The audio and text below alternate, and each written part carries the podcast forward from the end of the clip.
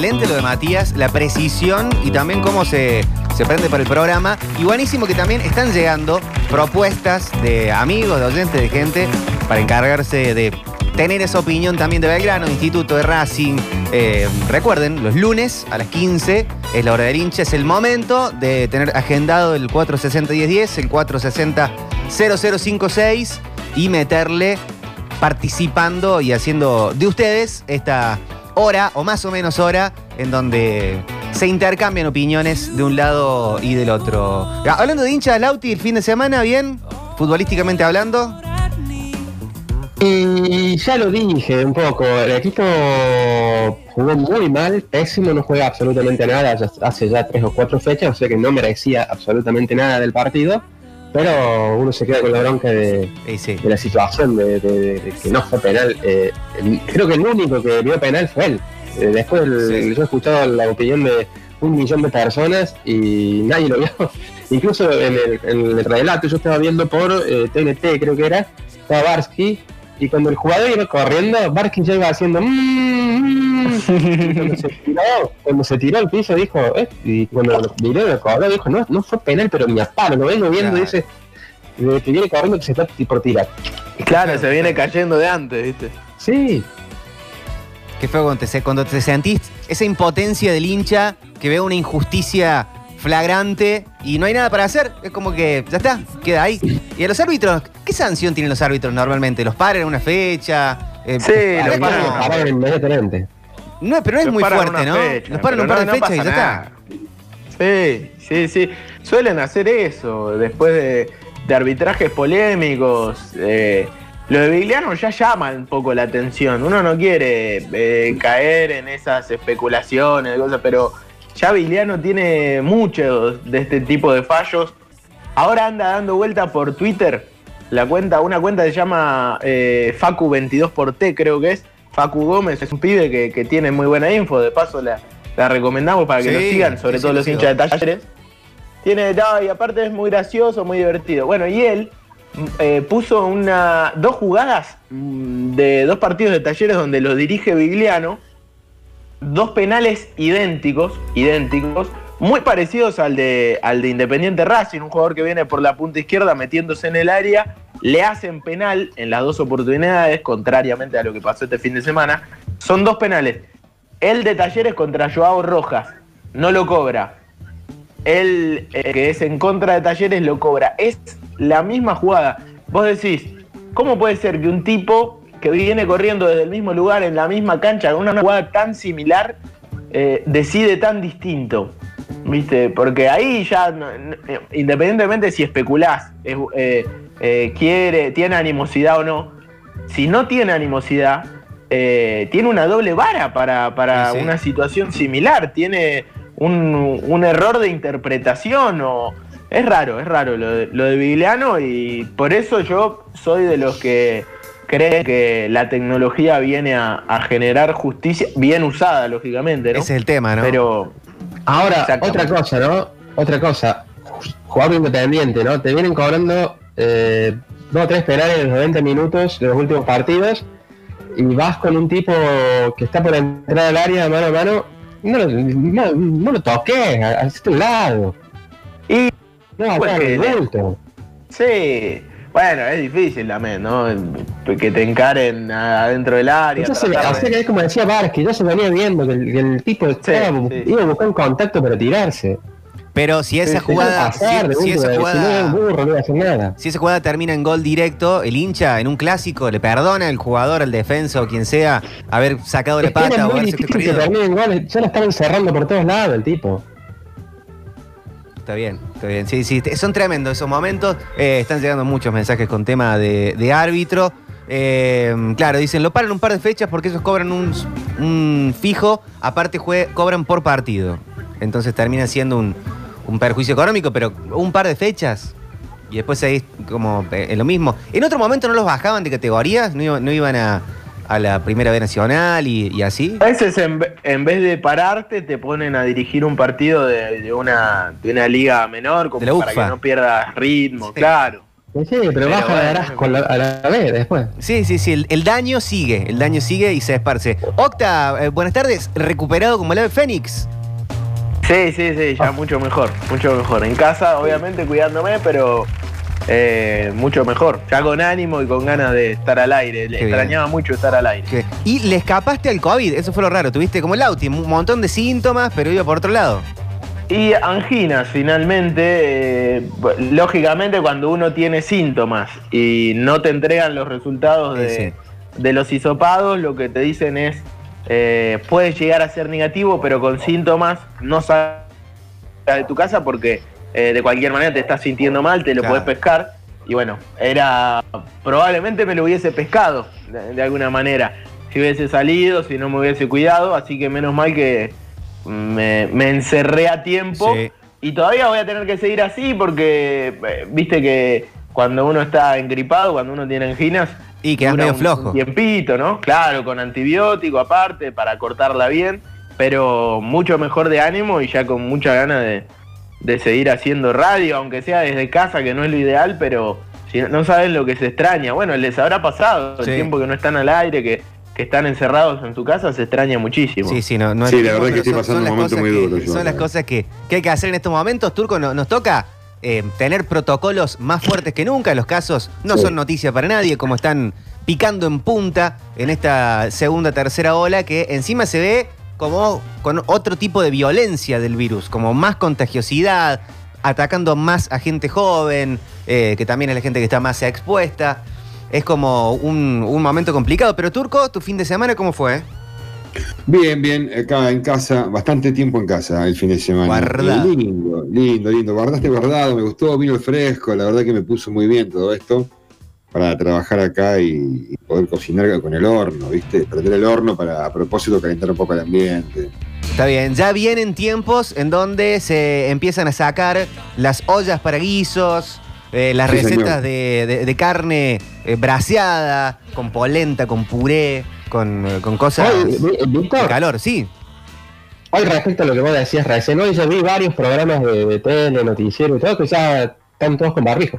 Sí, sí, sí, sí. Hay, una, hay una campaña en Buenos Aires, no todos los canales lo están haciendo, de, de, estar, porque hay una cosa que no tiene mucho sentido. Yo, por ejemplo, acá adentro estoy solo en el estudio, está Pablo nos pide un montón de vidrio, estamos como, estamos como en dos habitaciones, no como, realmente en dos habitaciones separadas, pero uno ve en la tele los mobileros que están en exteriores, están con barbijo, y la gente que está adentro de un estudio, que no tiene la ventilación cruzada que, se debería tener, sin barbijo, todos eh, hablando entre ellos, y está comprobado que la distancia misma, estando en un estudio cerrado o en un cualquier lugar cerrado, no te sirve para nada, porque los aerosoles es como que se acumulan en el ambiente. Muchas veces lo han explicado con el ejemplo de estar fumando un pucho y vos tirás el humo y esos son los aerosoles que se comportan de esa manera. Pero sí, en Buenos Aires está todo el mundo con, mucha gente está con barbijo en las radios. En las radios está pasando en Nacional Córdoba solamente, al menos que yo, que yo haya visto, de gente que tiene equipos Em, de más de una o dos personas en el mismo estudio, pero sería una buena práctica para poner en práctica justamente en estos momentos. Sí, el medio es como que ha quedado en un trauma total por la muerte de Mauro Viale, cuando toca a alguien cercano a los medios de comunicación y alguien tan importante y tan trascendental como Mauro Viale en lo que tiene que ver con el impacto mediático, y es como que se prenden varias alarmas en lo mediático y eso termina llegándonos a todos, porque terminamos siendo consumidores de, de forma irónica o no, o, primaria o secundaria de, lo, de lo que pasa. Em, tenía ganas de hablar un poquito de Mauro Viales, si les parecía, de, él, de la tele, de, esa tele de, una época que tuvo tanto, em, tanto impacto en lo que es la tele de ahora. Em, ustedes, todos consumimos programas de Mauro Viale en algún momento. Yo tuve momentos la, la imagen que tengo, la imagen que tengo de él es de un tipo que supo reinventarse y venderse. Muy bien. Esa es la imagen que vos tienes de él. Sí, a lo largo de su carrera, un tipo que supo venderse muy bien y reinventarse permanentemente. De relator de fútbol a, a periodista de chimentos medio bizarro después a como un periodista más político, y se fue como reinventando y adaptándose a lo que le pedía el medio. Sí, Está sí, bien, sí, un sí. buen mediático entonces podemos ponerle. Claro. Eh, sí, el, eh, eh, inventó el sensacionalismo y, Sí. Y un tipo que, como dice Lauti, se, se reinventó un montón de veces en, en rubros muy distintos. Ha hecho espectáculos, ha hecho política, ha hecho policiales eh, y, y ha hecho eh, notas en cancha y relato futbolístico. Acá tenemos uno para escuchar. ¿eh? Y que todo el mundo veía como un personaje, ¿no? Porque no sé si hay mucha gente que no lo quiera, Mauro Viale. Yo creo que puede haber gente que no comparta su forma de ejercer el periodismo. Yo en algún momento, en, un- en algún momento a mí me caía pésimo Mauro Viale, porque la cuestión Sí. sensacionalista, como que no le entendía, no, no, no le encontraba el, el sentido, pero claro, lo terminás mirando. Es, el, el tipo que inventó la cuestión esta del panelismo es, eh, es en muchos sentidos Mauro Viale, para bien o para mal. Es una forma de comunicar que quedó para siempre. Hay una vi, por ejemplo, una que, que le han hecho entrar con un teléfono a Sí. pedazo a la cancha que para que lo traigan por teléfono le digo, muevo, muevo yo a Mauro, esas cosas. ¿Y, y los programas con Maradona? La cantidad de Claro. programas con Maradona. eh, Sí, lo- y lo quería Diego. Mucho. Eso es lo que estaba, lo que estaba viendo, lo quería mucho eh, eh, Diego. Se ve que se comportó bien con. Viste que Diego como que tenía eso, ¿no? O te quería o no te quería, no, no había mucha vuelta que darle. Y, y tuvo una muy buena relación. Yo tenía como una imagen, si hay que buscar, no es necesario, ¿no? Pero ya que lo estamos hablando, eh, de Mauro Viale por ahí, eh, medio maltratador eh, dentro de los medios de comunicación, que por ahí no me, no me caía para nada bien, no me caía para nada bien. Pero después esta última versión del tipo mucho más grande, Sí. eh, muy respetuoso de la información, muy respetuoso de, de, eh, los infectólogos, no poniéndose por encima de, de- de la información, más en este momento que era complicado, siendo un tipo grande, que sabía los riesgos que corría, de hecho termina muriendo por esta causa. Eh, me parece que está buena esta última imagen que termina dando él eh, de, de- de comunicador Sí, a- al sí. máximo nivel. Sí. como que mejoró con el, mejoró con el tiempo, pero eh, también, no solo que él mejoró con el tiempo, sino que muchos de los que estaban a su alrededor empeoraron también. Y, y él, Sí. él quedó como en un lugar distinto, privilegiando, como vos decís, la información antes que justamente el mismo sensacionalismo que él inventó en su momento, porque todos los que hoy hacen espectáculo de cosas serias vienen siendo influenciados por Mauro Viale, que él termina saliéndose de ese lugar y en sus Es últimos cierto ¿eh? trabajos eh, Claro, es haciendo como que se vino para este lo lado contrario de lo que él hizo siempre. Sí, Sí. Es como que se vino para este lado y los otros se fueron para el otro. claro. Es, es verdad esto, ¿no? Un, un Mauro Viale 90 en este contexto, eh, no sé si hubiese sido lo ideal, No. ¿viste? No, pero que cambió era- el tipo periodísticamente. Fue, fue muy distinto lo que Sí. hizo en el último tiempo. Pero él ya era Él sabe lo que sensacionalista. pide el medio. Él ya era sensacionalista en ATC en los 80, ya era sensacionalista. Siempre lo fue. Claro. Eh, que se haya virado después de verdad y que haya dejado abierto el camino para otros que han, se han metido, digamos, bajo esta, esta lección de, de- de Mauro. Pero eh, en esa etapa yo no, no, no lo recuerdo, no tengo buenos recuerdos de él, me parecía como una persona muy putera, eh, muy lleva y traiga, eh, de hacer confrontar a la gente. Esa Sí. era la sensación que yo tenía. Después con el tiempo realmente me di cuenta que era un personaje mediático para, para escuchar y para reírte si podías y si no, tomarlo como, como, como venía, de que estaba para eso. Después entendí, digamos, que estaba para eso.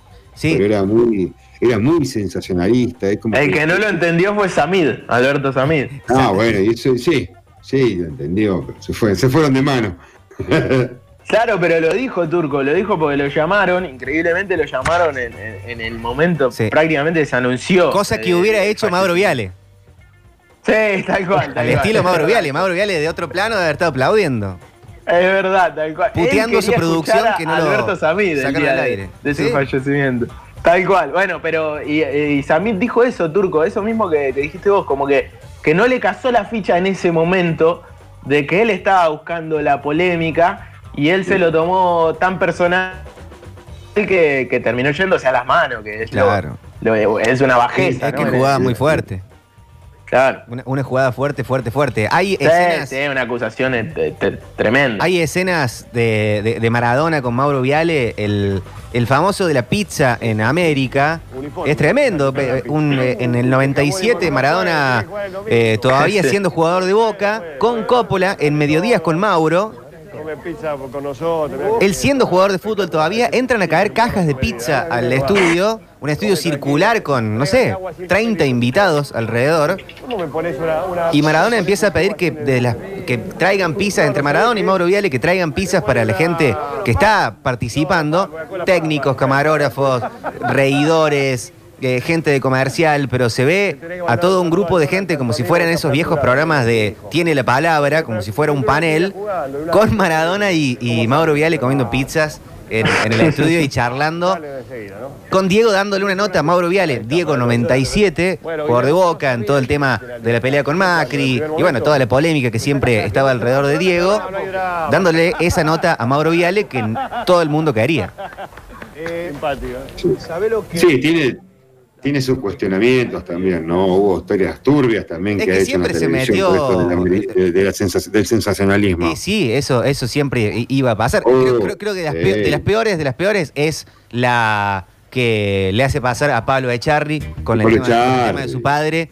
Eso fue de las peores cosas que, yo vi en la tele. Uh, sí, en ese momento me, acuerdo de estar lleno de bronca porque todo sea por el rating y, todo lo demás. Em, hubo también eh, formas de confrontar al padre Grassi con eh, paneles de médicos hablando de, HIV y, como esta idea de vamos a hacer escuchar todas las opiniones de todo el mundo, generando impacto, que bueno, no sé si muchas veces eso está bueno, que te genere impacto sí, pero creo que eso es lo de Mauro Viale, que no le importaba tanto el contenido del mensaje, sino que el mensaje sea escuchado y que cause el, el, efecto deseado. Y, en el, en la última época es como que se corrió de eso, muy notoriamente, y dejó a todo el resto a, seguir ese legado. Y él terminó siendo un periodista más metido en la información, sin estar em, siendo tan petardero como está de moda hoy por hoy, está este periodismo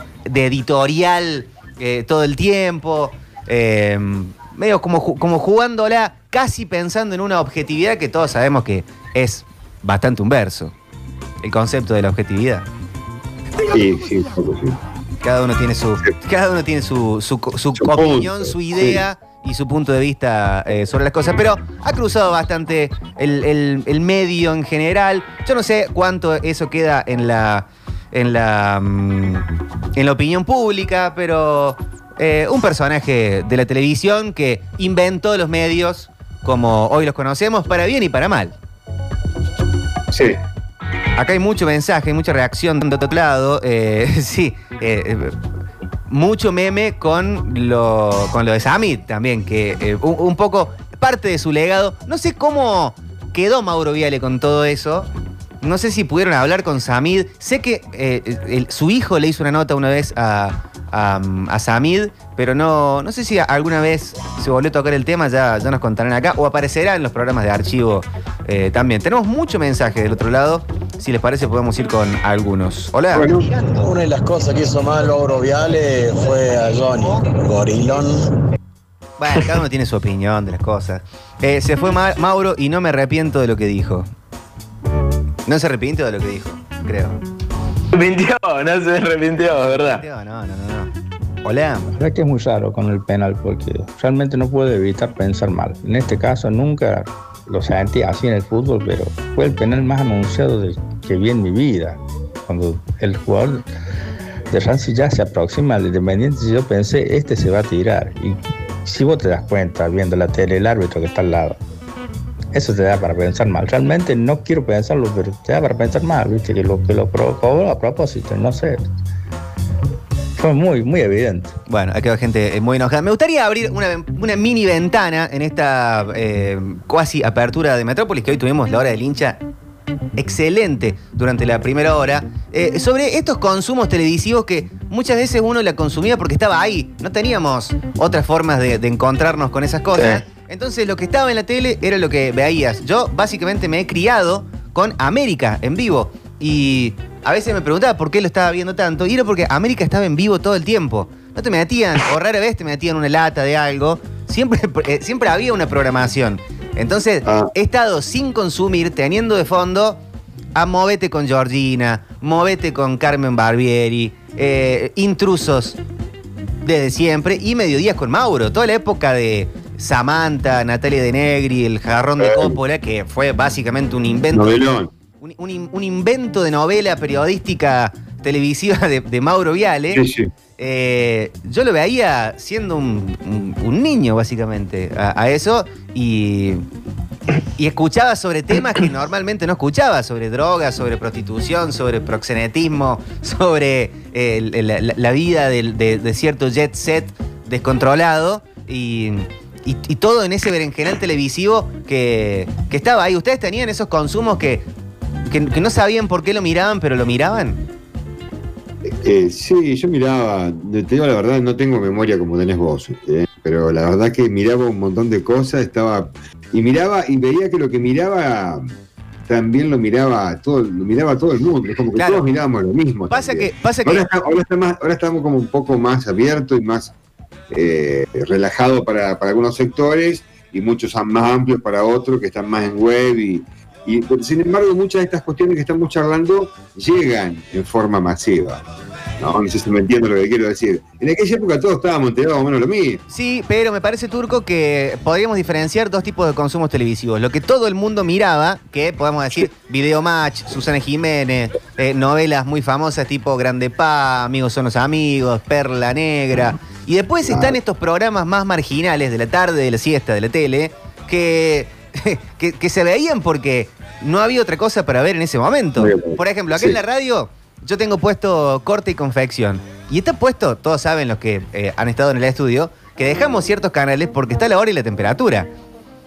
O sea, Claro. está por eso. No, no, hay, no es por otra cosa. Si no, estaríamos viendo un partido de fútbol o, o- National Geographic para tener de fondo. Pero muchas veces la tele es eso, algo de fondo, y terminás viendo programas que no verías por consumo masivo ni por decisión propia. Ese tipo de programas quería eh, preguntar. Dice- claro, Yo claro. soy mucho de, de- de sentarme en la cama y, y tener la tele prendida, sin saber dónde está, Claro. pero para que se escuche un ruido de fondo. Bueno, Bueno, pasa con estos Eh. programas entonces a la tarde. a- antes de las redes sociales, antes de que uno se cuelgue tirado en la cama mirando el celu, que, que dicho sea de paso genera mucha ansiedad y poca gana de dormir. eh, antes, no sé si ustedes lo hacían, pero eh, tipo 2006, 2007, no había tantas redes, de hecho no había redes sociales eh, eh, al, al sentido de hoy. Era mucho ese tipo 2 de la mañana, 1 de la mañana, canales que o programas que tenían esos juegos que tenías que llamar y, Sí. y que tenías que descubrir la palabra. Carla Conte. Eh, cla- claro, ese tipo de. Eh, eso era, eh, por lo menos yo lo veía mucho así, muy de fondo, ¿viste? Un rato le prestás atención, otro rato haces otra cosa. Pero, pero bueno, ahora como que medio que perdieron ahí contra el celular. ¿Cómo era el programa de juegos de, de Carla Conte? ¿Con quién estaba? ¿Estaba con Monchi Balestra o, Ay, no me o era acuerdo. otro? Primero arrancó sola de ahí, después me parece que le pusieron a alguien. Sí, sí, sí. Ay, ¿cómo se llamaba el programa? Sí, yo también lo Se veía. se hizo reconocida ahí, ahí fue su salto. al- Sí, sí, sí, sí, sí. Totalmente, totalmente. Acá dicen eh, mucha América TV en vivo. Comparto 100%. Agregame PAF TV y todos sus mediáticos. Em, ¿Qué más? A la cama con Moria también dicen los abuelos re ven o Ah, veían esos programas, dice, dice Laura. Sí, yo de chico veía, que, que no sé por qué me dejaban verlo, pero lo agradezco, veía mm, eh, Peores Nada. Con, con Ah, Ginsburg, con Fontoda. Ginsburg. Sí, sí. Y era un programa zarpado, ¿no? Eh, estaban los, los, pi- los pitufos, que era- eran otro nombre de, de- de los pitufos, que era todo recontra mil sexualizado. Y había otro, habían otros sketch que terminaban en violencia directa con corte de brazos, desmembramiento, mucha sangre saliendo de, de forma caricaturesca, Ah. claramente. Pero no eran los programas de la televisión normales que se veían. Sí, sí, está, está- bueno, yo vi muchísimos de todos esos, hasta Olmedo, he visto todo el proceso de cambio, ¿no? Y sí, en aquella época el humor venía por ese lado, ¿no? Pero esos programas son masivos también. Esos programas son, son masivos, masivos. Eh, por ahí los consumos de fondo, que podríamos catalogarlo de esa manera, eh, son esos programas que, que están, ahí vos lo dejás. En, en casa sale mucho poner de fondo, tenerlo ahí, eh, estos programas de tipo CSI, de, eh, mi- miniseries de, de crímenes que se solucionan en ese capítulo, que todos tienen más o menos el, el mismo, el mismo arco, el mismo movimiento, siempre están ahí dando vueltas, aparecen de fondo o suele salir mucho de esos canales del 300 arriba. El precio de la historia, alerta aeropuerto, Sí. eh, esos eh, eh, eh, salvajes, en estos que van en bolas a Alaska a, a- a vivir ahí, Oh. están de fondo, no, no hay una atención puesta en eso, no pasa nada si se corta la luz, nadie se lamenta, pero están en ese lugar. Lo que están también son los oyentes del otro lado, estallando el mensajero. Lindo recuerdo de esos programas de juego. La mejor cagada que me dieron en mi vida fue culpa de los problemas del juego. Le gasté plata de ese momento, 750 pesos en llamada desde el teléfono celular de mi viejo. Una sola noche. Me recagaron a patadas en el culo. Y perdió encima. Y claro, Emiliano Rela era el compañero de Carla Conte eh, en ese tipo de, de programas, pero no, no tiran el, el nombre del, del programa de, de juegos que, que estaba. Pero, a ver, hola. Era Cal TV, algo así. TV, sí, me sí, llamé sí. ya. Col TV, Col TV. El programa de Carla Conte era Carla Conte, el escote y después lo de los juegos. O sea, como que los juegos venían mucho después de todo lo que se veía. Hay que decirlo, otro país, ah, salía mucho saltito de Carla Conte con primerísimo primer plano, no justamente a Sí. sus ojos. La, Bi- la Biblia del Calefón, dicen acá. Pasa que la Biblia del Calefón era un programa masivo. De repente Sí. había programas de Ginsburg, la Biblia del Calefón, con eh, Sabina, Charlie García, Graciela Alfano, Maradona eh, y mm, la Mona Jiménez. Será. No, no, Hipermasivo, sí, los invitados siempre de primera. No te parecía un Nicolás Magaldi de invitado en el programa. Eran, eran eh, número uno total. Número uno, tope de gama absoluto. Hola. Es que perdí, queridos. Jamás me atendieron. Te hacían dar opciones y según ellos ibas ganando puntos para que te atiendan. Así que ni llegué a perder. Bueno, bueno, bueno. Claro, claro, qué estafa. Pueden buscar también cuando Mauro Viale le hace una entrevista a Flor de la B. Oh, horrible. surgía, por lo que tengo entendido. Y le pregunta si estaba operado, no estaba operado. Sí, Eso sí, está sí. bueno, también muestra un poquito lo que era Mauro Viale. Horrendo, horrendo eso. Eh, Víctor, me veo todos. Quédate o véndelo. Mansiones en los árboles. Piletas increíbles. Remodeladores de casa. Solo para decir que las malas. Que malas las paredes que hacen los yankees. Bonadeo con Petinato, que hubo un programa. Sí, Bonadeo con Petinato, ¿cómo se llamaba? ¿Eso? Orsay. Eh, Orsay. Orsay, ¿no? Ah, Orsay. Orsay de medianoche. Orsay con Aníbal Hugo también. Y los ¿Sabes cuál es muy de, de. O sea, de fondo, pero también tiene que ver con, con el- el- la, la época del año, que es los especiales de fin de año de la Vecchia. Es como que Eh. tiene que ver mucho con la Navidad, con el Año Nuevo, pero siempre están de fondo, ¿viste? Te- En cualquier Sí. fiesta de Navidad, qué sé yo, cada tanto mirás el tele, un gol, una burrada, alguna gilada de esas, pero es muy de fondo, nadie le presta mucha atención a lo que se está hablando. Hola, ¿cómo le va? Soy el gato de Verdaguer y estoy muy contento porque estamos en el programa número 200. Tenemos un poco de Orsay de medianoche. ¿eh? Estamos bárbaros hasta que apareció usted, gato repugnante. Vos no me vas a hablar a mí de esa manera. Porque yo soy un gato que te lo di todo. Ojalá sea un chiste apto. Esto no está chequeado. Sí, claro. No eran muy aptos, Avis. O robado. Todos los gatos, todos los gatos nos estiramos. Y todos los gatos robamos para poder vivir. Mira. Es la ley de los gatos. Que después copiaron muchos seres humanos. Sí, claro. Lo, único que quiere es ver el gato este para verlo como es. Quiero de No, pero no lo vamos a dejar porque capaz que. Capaz, Termina que- mal, capaz que no es ATP el, el- el chiste. En esa época recuerdo José de Ser, el periodista de Canal 9, zarpado de amarillo. Eran de la misma escuela que Viales. Sí. Yo José de Ser no llegué, ¿eh? Y, Sí. y Hellblum también, ¿no? De Chiche. Chi- Chiche, Chiche y Mauro son un Jagger Richards. Hasta acá hasta el, hasta auditor para buscar ovnis. Sí, Ah. de ser tenía la particularidad del jadeo. Era que hacía, ¿o no? Sí. José Eh, Ser es el que inventó, junto con eh, Fabio Serpa, todo lo que es Capilla del Monte. Tiene razón. Y- Hay inmersiones. Iba con, iba con su camarógrafo, que no me acuerdo cómo se llamaba, ponerle cacho y decía, seguime cacho, seguime cacho. Y tiraba fuerte. Él Hace poco le tenía esa hicieron una nota, una, una nota a Cacho que es espectacular, en la que Cacho, no sé si era Cacho el nombre, pero el camarógrafo contaba eso, ¿no? Como Sí. iban armando todo el programa. Eh, es muy buena, búsquenla porque es muy buena. José Ser en busca de la ciudad extraterrestre perdida. Rumbo al cerro Uritorco. Por un camino de ripio, sinuoso, de cintura, se van dirigiendo hacia la parte sur del cerro Uritorco. Claro, esto uno le explica o le cuenta a un centennial y no te entienden de por qué estaba eso. No había otra cosa para ver. No había Sí, otra claro. manera de chequear la información. Vos veías algo en la No, tele, no había Dross. lo escuchabas algo en la radio, escuchabas algo en la radio y te quedaba ahí. No es que vos podías llamar Claro. por teléfono a ver, a ver si es cierto. Hoy ves algo y te pones a googlear si tenés ganas. Y, y como que buscas otras campanas. En otro momento, y no hace muchísimo tiempo, estamos hablando hace 20 años, 15, el consumo era completamente distinto. Eh, chicos, Mar de Fondo siempre caía Diego cuando estaba por terminar el programa y estiraron un rato más. Eso era increíble. Caía Diego, el programa terminaba a la una y podía terminar a las dos el programa. Cuando cae Tremendo, el tremendo. día del cumpleaños de Ortega es hermoso. Eso que se quedan contando historias, anécdotas para todos lados. Hay mucho mensaje. Hola. Muchachos, no se olviden que Tiche Herblum le hizo la autopsia a un alien en vivo, en el estudio. Y lo cortaban así de goma y le sacaban tripa de vaca. Fantástico eso. Y las veces que ponían a gente, nada, alguien que pasaba por la calle o, o alguien que trabajaba capaz que en mantenimiento del canal, le ponían una bolsa en la cabeza, una media, le blureaban la cara y era eh, testimonio directo de un asaltante que vino a confesar cómo comete los crímenes.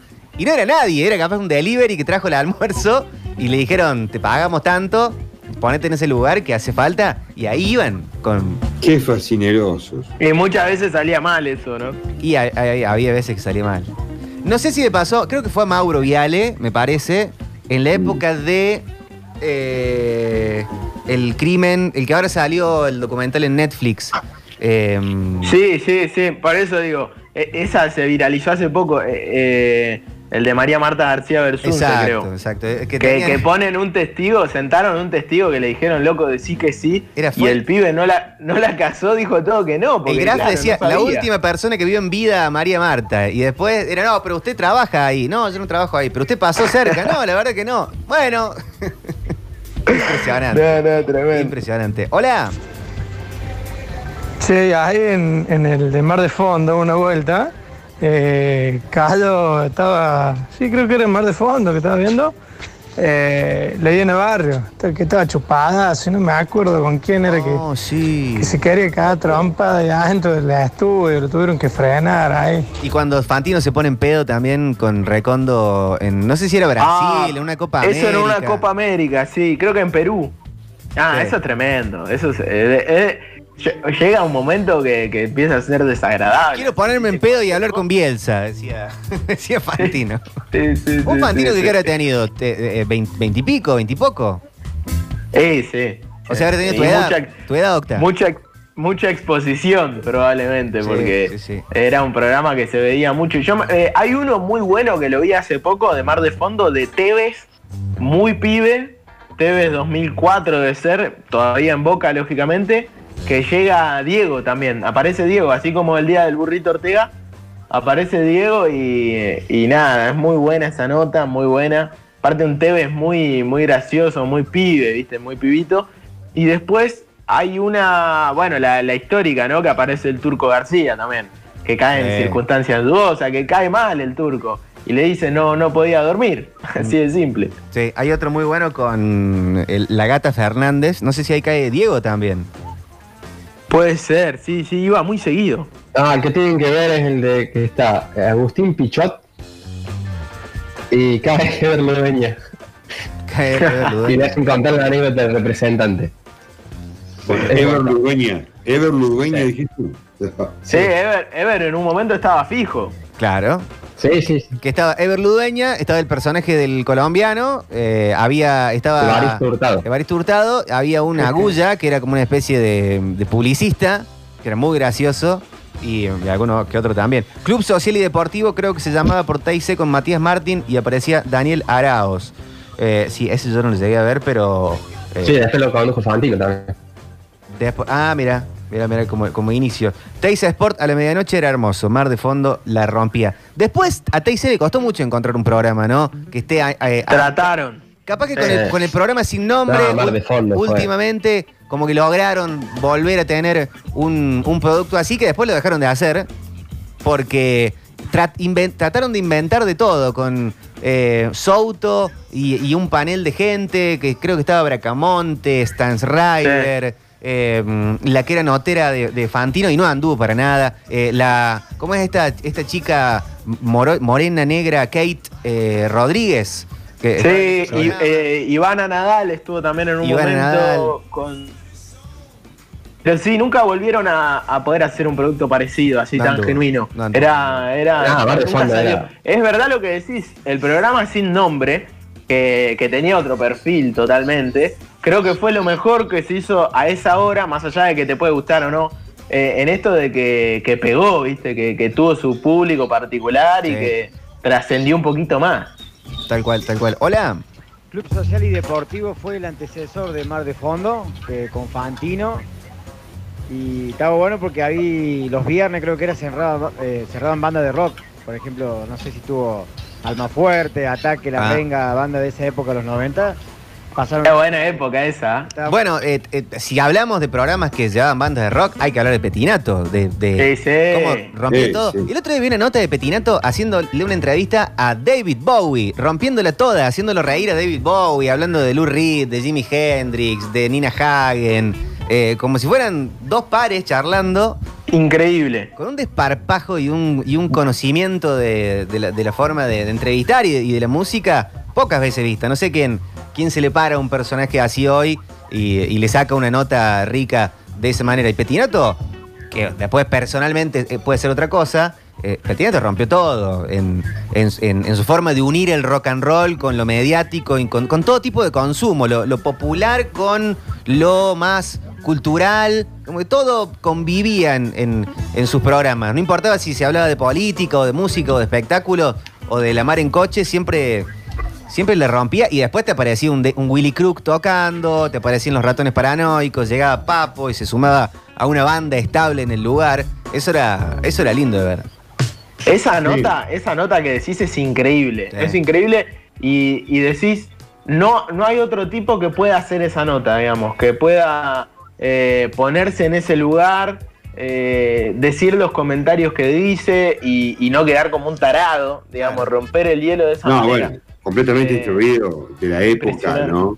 No, y aparte un carisma, Turgo, un carisma, Sí, sí, un carisma muy particular. particular. El Tirato, yo no sé si lo hablamos hace poco esto, me parece, pero él, él en ATC ya hacía un programa de televisión, Sí, era música total, después hizo Rebelde sin causa. Claro. Eh, ese era muy bueno también. Rebelde sin causa lo condujo él, lo condujo eh, Vicentico, me parece también, a ese programa, en los años 80. Muy bueno era. Y ya en aquella época eh, era un. Para nosotros que queríamos consumir algo de rock, más que las revistas, no había. Y los programas de televisión que había eran muchos de videos con eh, mucha bajada ya del sexo discográfico. No se mostraba mucho más que un video. claro. Y en estos programas había otras cosas para ver y por eso lo sabíamos. Y ahí entraba Turco un hacelo por mí también, seguramente. Hacerlo por mí los fines de semana y si no, la TV Ataca, que también fue parte de todo esto, ya que estamos hablando de tantos programas de televisión, la TV Ataca también tuvo lo suyo, digamos, en esta bisagra. En esa época también en radio había matado a Phil Collins, Sí. eh, Pergolini. Sí, sí, sí, ¿en Sí. cuál es? Eh, ya que hablábamos de este tema también de, de hacer cosas que impacten y que peguen. Sí, fuerte. Total, total. Mucho mensaje. Hola. Sí, el programa sin nombre que antes era Rabonushka. Rabona. Bueno, eh, Claro. estaba buenísimo ese programa en TIC. Ahora, si la gente los quiere seguir escuchando, no están todos, no está Fantasía, pero está la mayoría. que son también los de los de las cuentas de Twitter e Instagram de mm, En una baldosa. Los pueden buscar en Spotify como Los Notables. Los Notables. Ahí hacen un podcast muy, muy divertido en media hora. Está, está bueno. Sí, sí, sí, totalmente. Y están en la cuenta de TIC también. Em, los notables que reaccionan a partidos. eh, está bueno. Sí, todo eso arrancó antes de Rabona, de Rabonushka y del programa sin nombre, que creo que termina llamando así porque pierden el, el- el nombre, digamos, porque ya existía un No programa que les hace de bardo. Pero antes existía Arroban. Sí, me pongo de pie. Claro, ahí. Claro, que era un programón, para mí mejor todavía que, Sí. que, que el programa sin nombre. Y había varios, ¿no? Estaba. Con el eh, Alessi estaba con Ripoll. Ripoll eh, conducción. Estaba el Alessi, estaba Diego Ripoll, estaba también, eh, como es, eh, el chabón este de, de estudiantes, estaba eh, Juan, que era el de En una baldosa, había un grupito re interesante. Sí, sí, sí. Eh, Orsay a la medianoche con Aníbal Hugo. Eh, si bien no era el horario nocturno, pero un programón, el aguante, eh, dicen eh, por acá. Hay mucho, mucho mensaje. Hola. No, si nos remitimos a programas que llevaban bandas de rock, íbamos con Buddy y compañía. Y sí. Cuando hacía el programa de radio por televisión. Creo que ese fue el precursor. Abrazos, besos en la nuca. Un abrazo. Sí, pero es cierto lo que dice el turco. Si vos, si te tocaba tener 12, 13, 14, 15, 16, una edad de, de adolescencia o temprana adultez, capaz que era complicado eh, antes de MTV, antes de el, el consumo más masivo, eh, tener tus referencias, tus noticias, tu música nueva. Eh, ¿Cómo hacías? Te tenías que ir a, a recorrer disquerías y ver que alguien te, te tire un centro, pero Sí, es muy complicado, vos lo dijiste, tal cual. Ir a las disquerías eh, o hacerte amigo de la gente que, que consume música. En aquella época siempre existió el que grababa abiertamente para todos, eh, digamos que no respetaba, digamos, la contratapa ¿viste? de todos los discos. Ese siempre había uno que grababa. Y uno tenía contacto con eso, ese era un punto cultural prácticamente. El tipo que copiaba un disco en que te bajaba vos canciones con cassette, eh, ya era, un, punto cultural. Y, las revistas, pero no había muchos tampoco porque vos tenías revistas, la revista Pelo, y después con el tiempo en los 80 sacaron la revista Met- Metal, eh, había una ya enfocada después eh, más bizarra que era la Metal Sex. y aparecieron, bueno, la Rock and Pop apareció en su momento también, y eran las ediciones nacionales. Si no, estaba el que podía viajar afuera y que a veces traía alguna revista Rolling Stone o algún otro magazine, no recuerdo los nombres ahora, pero yo no tenía amigos con, esa, con esas revistas. Después en un momento empezaron a, a conseguirse en kioscos, eh, pero bueno, era muy puntual. En los kioscos, por ejemplo, estaban también las revistas que empezaban a llegar viejas de España, estaba la, la revista Guitar, que era muy buena, que tenía muy buenas notas. No sé si la vieron alguna vez la revista Guitar. no, de, no, no, no. Muchas de guitarra, pero esa sí particularmente no, no tanto, pero sí. la revista Guitar, se llamaba así, revista Guitar. Y eh, estaba la edición española, o sea, era, era americana y estaba la edición española, llegaba la edición española. Ah, la Guitar World, ¿puede ser? O, Guitar World, Guitar World, Guitar, World, sí, World, sí, la Guitar la World, Guitar sí. World. Esa tenía muy buenas notas, pero ya mucho más enfocada siempre a algún violero. Pero Claro. igualmente era otro canal que uno no podía dejar de leer. Y los diarios tenían una sección siempre musical. eh, antes de que aparezca, por ejemplo, el, suplemento sí de Clarín y el no de página 12, que eran exclusivamente de música y cultura, eh, cada diario tenía la contratapa eh, asignada a veces para el espectáculo durante la semana, o la anteúltima página, y también estaban los suplementos del fin de semana, que cada diario venía con muchos suplementos. Y ahí también era una manera de, de consumo para poder estar enterado de lo que pasaba, era eso. Que también seguía siendo algo con cierta inmediatez también, porque no se la daban a cualquiera la nota. Claro, total. Y también era una página a otro mundo, una ventana a otro universo. Si venía algún amigo, un conocido, un pariente de otro país y te traía revistas alusivas a ese tipo de consumo. Ahí era explosión cerebral, Sí, sí, total. Arrancamos de esta manera el programa. Manden lo suyo de este tipo de consumos al 153, 506, 360. Pero hoy, pero ahora es el momento de nuestra apertura musical